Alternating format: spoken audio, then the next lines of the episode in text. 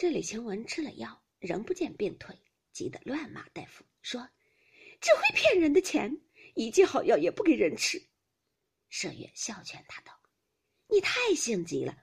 俗语说，病来如山倒，病去如抽丝，又不是老君的仙丹，哪有这样灵药？你只静养几天，自然好了。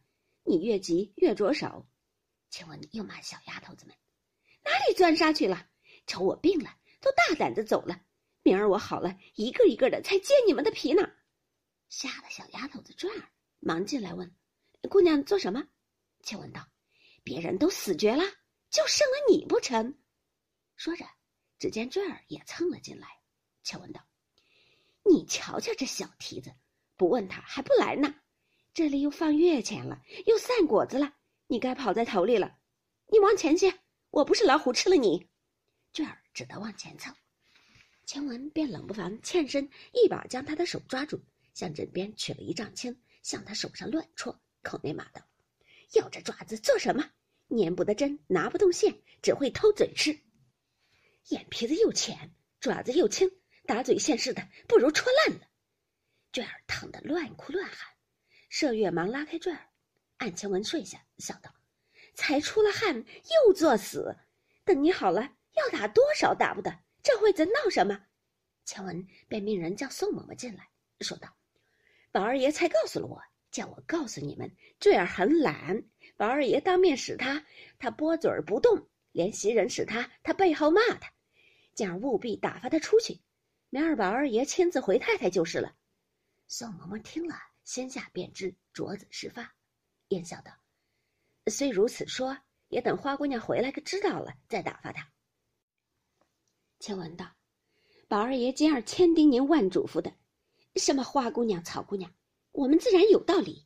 你只依我的话，快叫他家的人来领他出去。”麝月道：“这也罢了，早也去，晚也去，带了去，早清静一日。”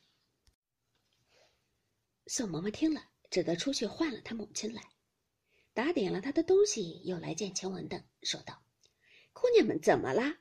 你侄女不好，你们教导她。”怎么撵出去？也到底给我们留个脸儿。晴雯道：“你这话只等宝玉来问他，与我们无干。”那媳妇冷笑道：“我有胆子问他去，他哪一件事儿不是听姑娘们的调停？他纵依了，姑娘们不依，也未必中用。比如方才说话，虽是背地里，姑娘们就直叫他的名字，在姑娘们就使得，在我们就成了野人了。”晴雯听说，一发急红了脸，说道：“我叫了他的名字了，你在老太太跟前告我去，说我撒野，也撵出我去。”麝月忙道：“嫂子，你只管带了人出去，有话再说。这个地方岂有你叫喊讲理的？你见谁和我们讲过理？别说嫂子你，就是赖奶奶、林大娘，也得担待我们三分。便是叫名字，从小直到如今。”都是老太太吩咐过的，你们也知道的，恐怕难养活。巴巴了写了他的小名，各处贴着，叫万人叫去，为的是好养活。连挑水、挑粪、花子都叫的，何况我们？连昨儿林大娘叫了一声爷，老太太还说他呢。此事一家，二则，我们这些人常回老太太的话去，可不叫这名字回话，难道也称爷？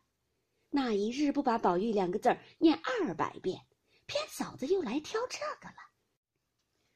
过一日，嫂子闲了，在老太太太太跟前听听我们当着面叫她就知道了。嫂子原也不得在老太太太太跟前当些体统差事，成年家只在三门外头混，怪不得不知我们里头的规矩。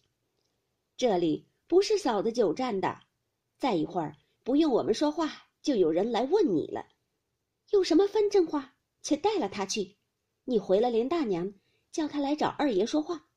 家里上千的人，你也跑来，我也跑来，我们认人问姓还认不清呢。说着，便叫小丫头子拿了擦地的布来。